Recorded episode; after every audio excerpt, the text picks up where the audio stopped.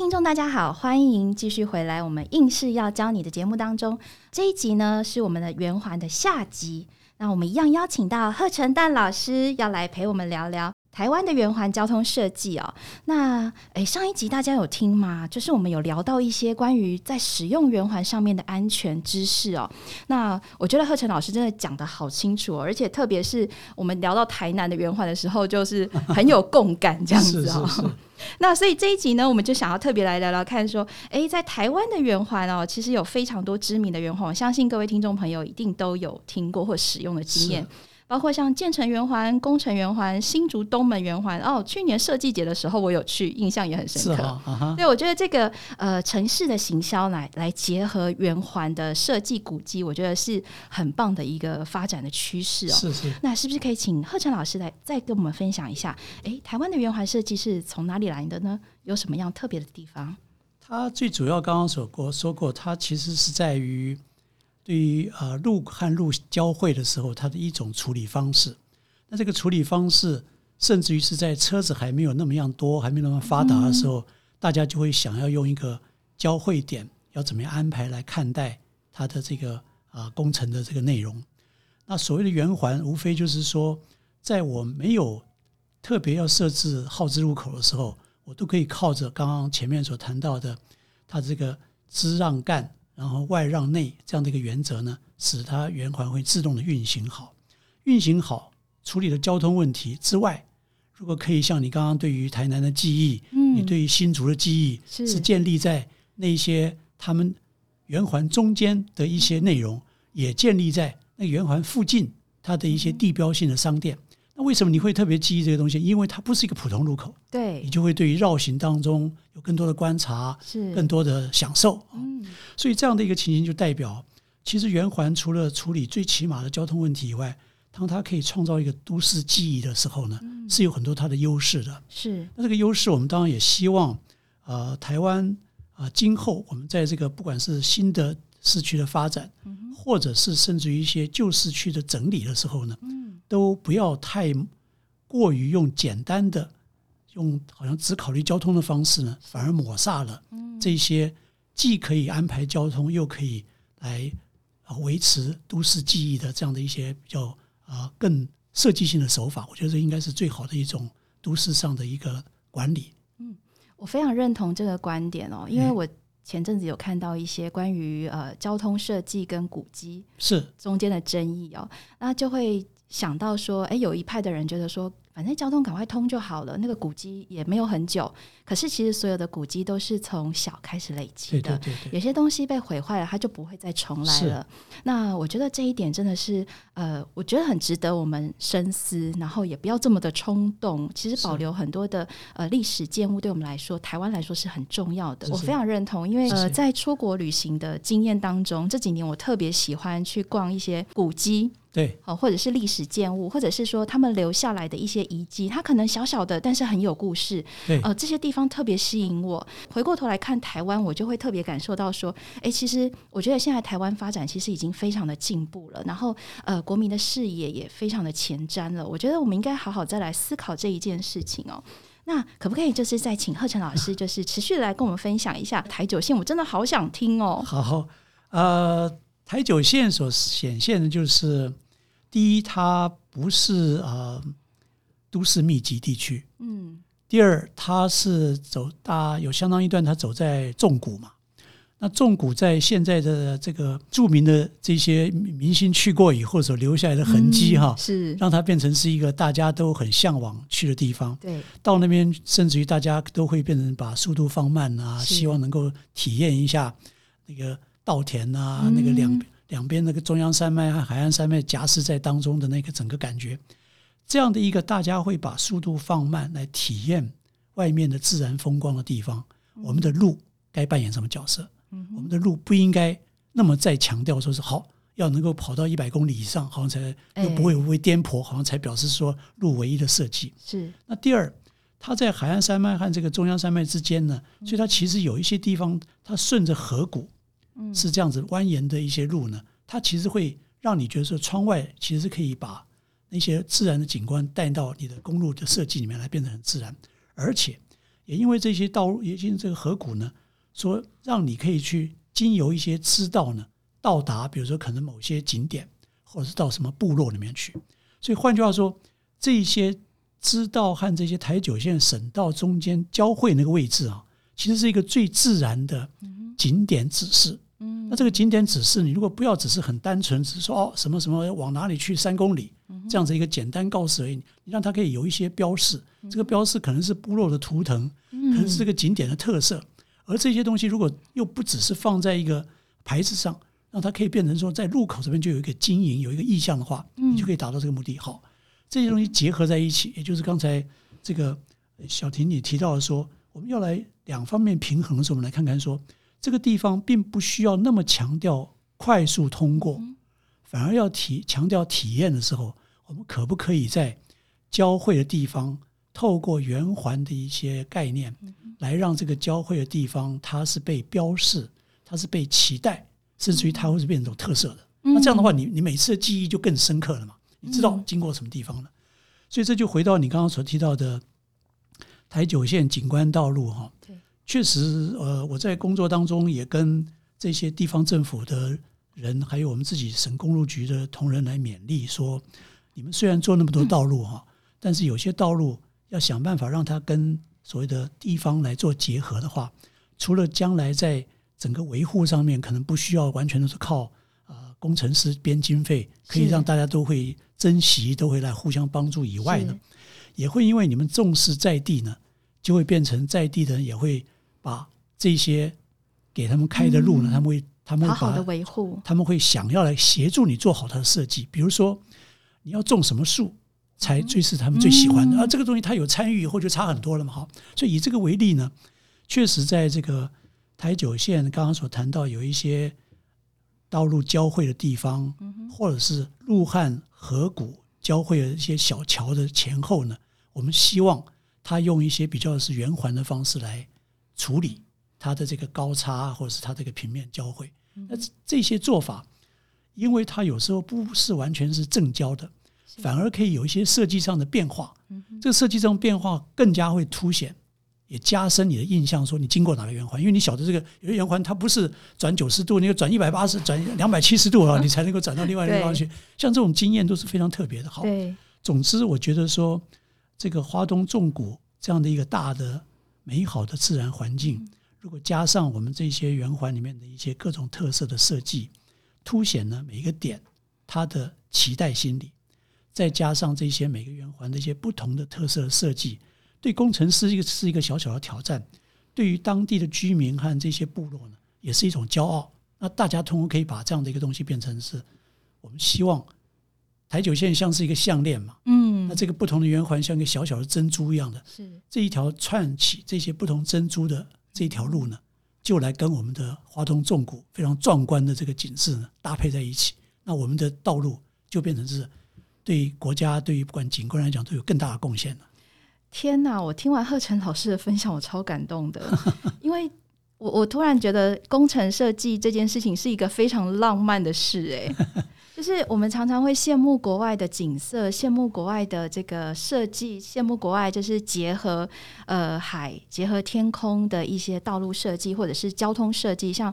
现在疫情期间大家不能出国，但是百分之九十九的民众可能都想念日本的旅行。是，那其中有一环就是铁道旅行。那我觉得说，其实如果我们好好的去建设这些交通呃的道路啊，交通的一个一些发展的话，其实我们不一定要羡慕国外耶。台湾就是一个人能够让自己觉得很有自信的一个地方。对，其实人性都一样了。哦，你看我们出国以后，我们所体验那些东西，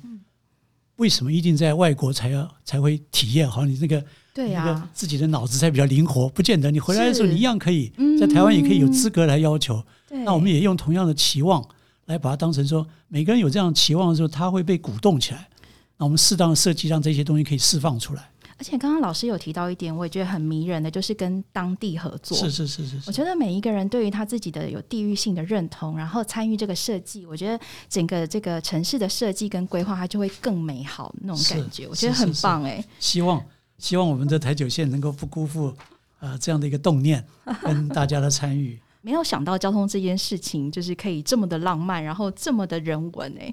觉得好有意思哦。其实还可以想另外一点呢，包括这个，我最近才从马祖回来，嗯，我们在金门和马祖也有一些小圆环，嗯它那些圆环说老实话，它不是为了什么交通，它当初就是可能是为了要去做一些什么样的这个探照灯啊，或者是一些什么机机枪啊的一些设计的基地啦，这些东西，所谓战地的设计嘛，对对对对对。他他也没有在呃，他甚至于他这个这个转转弯的那个圆环的那个，包括内径呢，可能都没有经过良好设计，因为确实当时只是为了军事的目的嘛。可是现在慢慢，当然金门马祖的车流也增加了，但是也希望他们不要就把它当成说哦，凡是看见这个啊路口的，就是比照这个西部地区大都市的做法哈，就给它拆掉啊，架设红绿灯。你可能不需要这样做，你可以让那个绕行当中可以去看见留下来的一些。占地的痕迹，你也可能绕行当中把速度放慢以后，整个体会就不一样了。嗯，这些东西我觉得也跟花东纵谷其实差不太多，就是你怎么样的让你在这个使用车辆的过程当中也体验沿线可以有的不一样。那这个东西你就你的旅行就更加有有一个厚度了。嗯，好期待哦！不愧是传说中的台九线交通设计。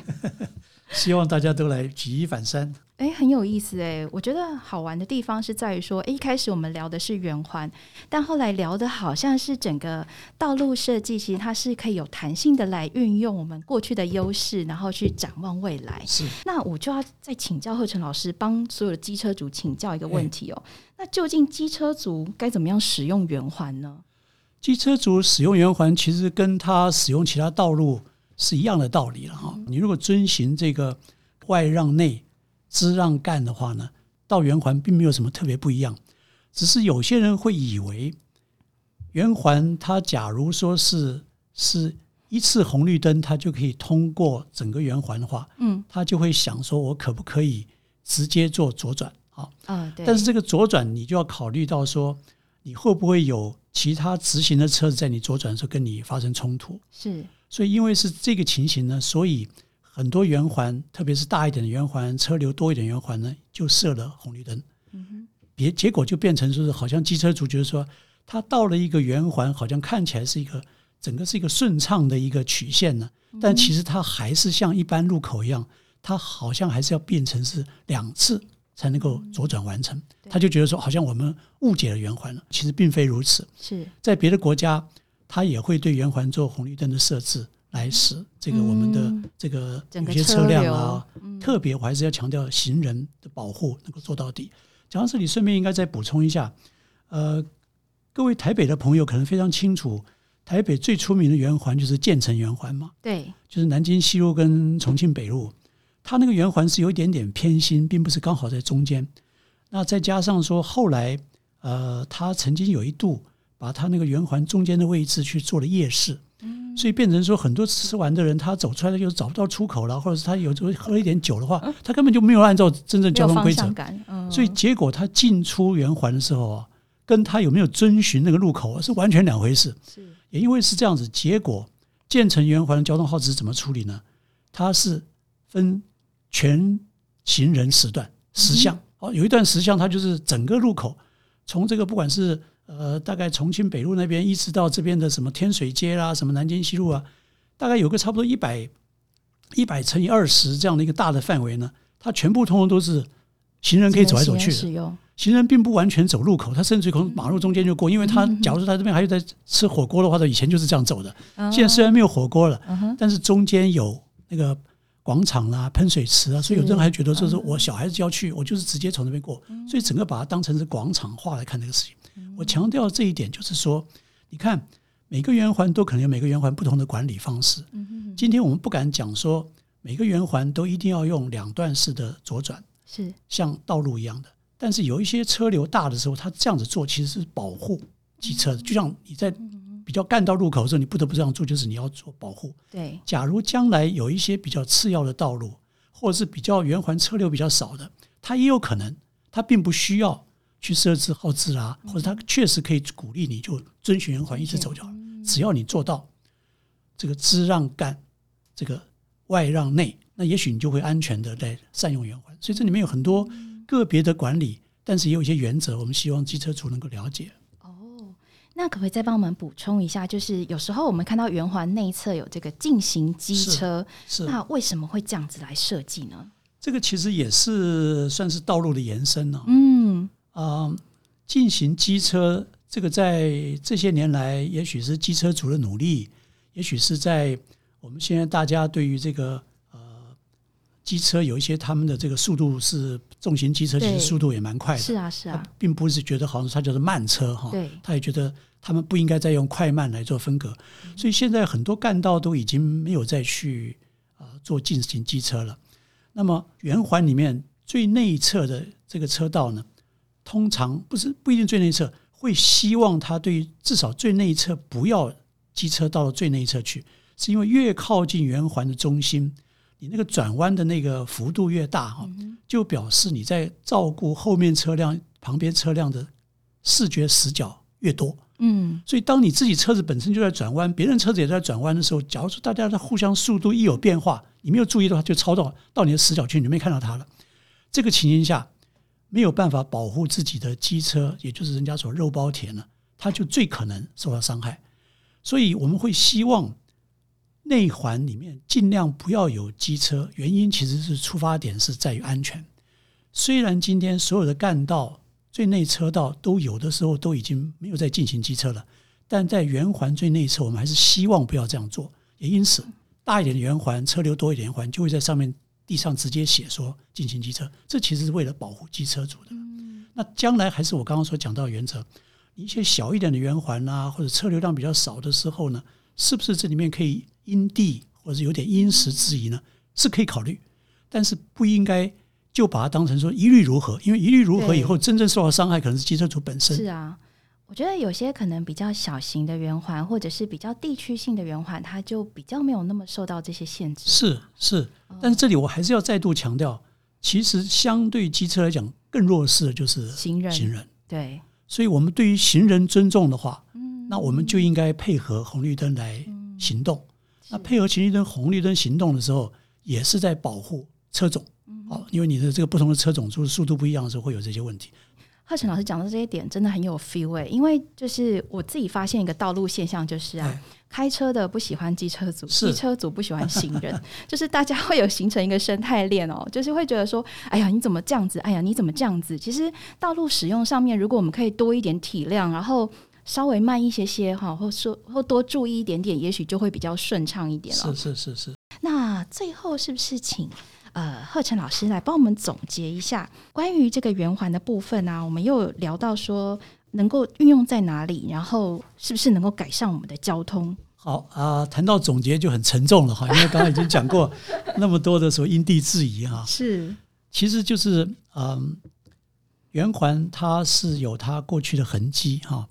那不管在欧美国家或者台湾都有它的价值。嗯哼如果愿意把过去的痕迹当成是一个共同记忆的话，嗯在处理圆环就会比较科学，不会太贸然做这个事情。坦白说，我们前面谈到台北、高雄都有一些重大工程把圆环拆掉，是固然是一个不得已，可是我我的了解，当时恐怕没有用那么样高的共同记忆，嗯那么样的来去衡啊、那么样的深刻的去做评估。对我们现在用希望用这个态度来看待圆环，嗯那这样的话，可能我们有些东西还留得住。嗯可是即使是不谈那么样的，好像是啊、比较外在的或者是多元的意义，光谈交通管环管理本身来讲的话，它也是有它的一个多元性啊。特别是呃别的国家，坦白说没有那么多的机车，那么一般的居住密度，也就是包括行人的出入，也没有像我们这么样的密集。嗯所以他们在处理圆圆环或者是一些路口的时候，确实一个适度的路权跟尊重礼让呢，就可以处理掉比较多的问题了。台湾不能光靠这个，所以我们要用比较多的号字，甚至于是已经有了圆环还去加号字，这不是错误的事情，反而是一种保护行人的一个改善做法。这这个是大家必须要共同认识。嗯有了这个认识以后，就要晓得说，今天当你还是一个复杂车流，这个数量又高的时候呢，我们不能期望圆环解决所有的问题。但是，假如我们能够把这样的一个情形，把它当成说，我们可以靠适度的互相的尊重的话呢，说不定有一些事情我们可以慢慢的开始来缓和了。比如说，我们是不是有把握说，在离峰的时候，我不要再用耗资了，嗯，我可以用，假如说适度的圆环，但用用他用自己的操作做事情。是因为在这个情形下，我们如果开始有这个勇气来看这件事情的时候，就对于我们刚刚讲到的多元的车种啦，还有我们的这种行人的路行呢，都会在一些地方开始来做啊有管制性的追踪，有这个管制性追踪来晓得说圆环可以适合处理怎么样的一种车流量或者行人量，我们慢慢有这个把握，有这个把握以后，今后可能对于新要去辟圆环的时候，我们就有一个更多的数据了。是。我们过去因为他没有去做这些追踪评估呢，所以一切只能够用一个常识上觉得就是，哎呀，这个简单的十字路口大概比较好管吧，嗯啊，圆环太复杂了。好，那又有一些人可能他知其一不知其二，就说，你看人家别的国家都没有做号志，都都这些事情都都被简化以后呢，你就不敢再对于新的地方去采取圆环设计了。那我们现在如果晓得圆环有它的价值，圆环可以是在适度的车流的情况下，它本身可以做上相当程度消化车流跟处理行人的时候，那我们就在这个上面开始来做一些有限度的开放，同时严密的去做观察，这样我们慢慢累积了属于台湾自己有的这些数据，跟我们车流管理里面该有的一些啊数学上的一些模式的话，我们今后就可能勇于去开始对于新路口也不妨用圆环来当成一种设计方向。那这个我相信是不单是符合刚刚所谈到的交通和都市的体验，相信也是对于大的我们刚刚讲到的对于永续的一种管理，对于节能、对于减少碳排放来讲，都是一个进步的趋势。我们值得大家再来再再来一起更努力。天哪，好精彩哦！一开始聊到圆环，然后呃，现在就聊到说，哎，在这个都市设计跟圆环还有交通上面，不仅是文化的考量，那还有包括历史的考量，那也聊到说，哎，未来我们要在做新的道路设计的时候，还包括科学的根据，全部都要把它放在对对对里面。嗯，对，不要那么快就好像下定论。是那么我们也来观察一下别人所拥有的好东西，我们过去可以有的好东西，现在怎么样的经由更紧密的观察，来让他更有把握，今后慢慢来推广。所以希望我们不是给大家硬知识啊，我们给的是大家活的想象 我觉。得很有趣啊。就是透过这样子的访谈，我非常喜欢，就是我们可以聊到我们生活中的一些用路的经验、用路的知识之外呢，我们也可以再观看我们台湾自身的一些文化的内涵。我觉得超赞的我自己平常在用路都没有想过原来交通的这个管理范围这么的广 而且也要考虑的这么的深。对我们不要把自己当成那么硬了其实可以更多都可以更柔软一点哇谢谢贺晨老师真的太幸运了谢谢谢谢大家一起来加油好谢谢谢谢我们下次见拜拜。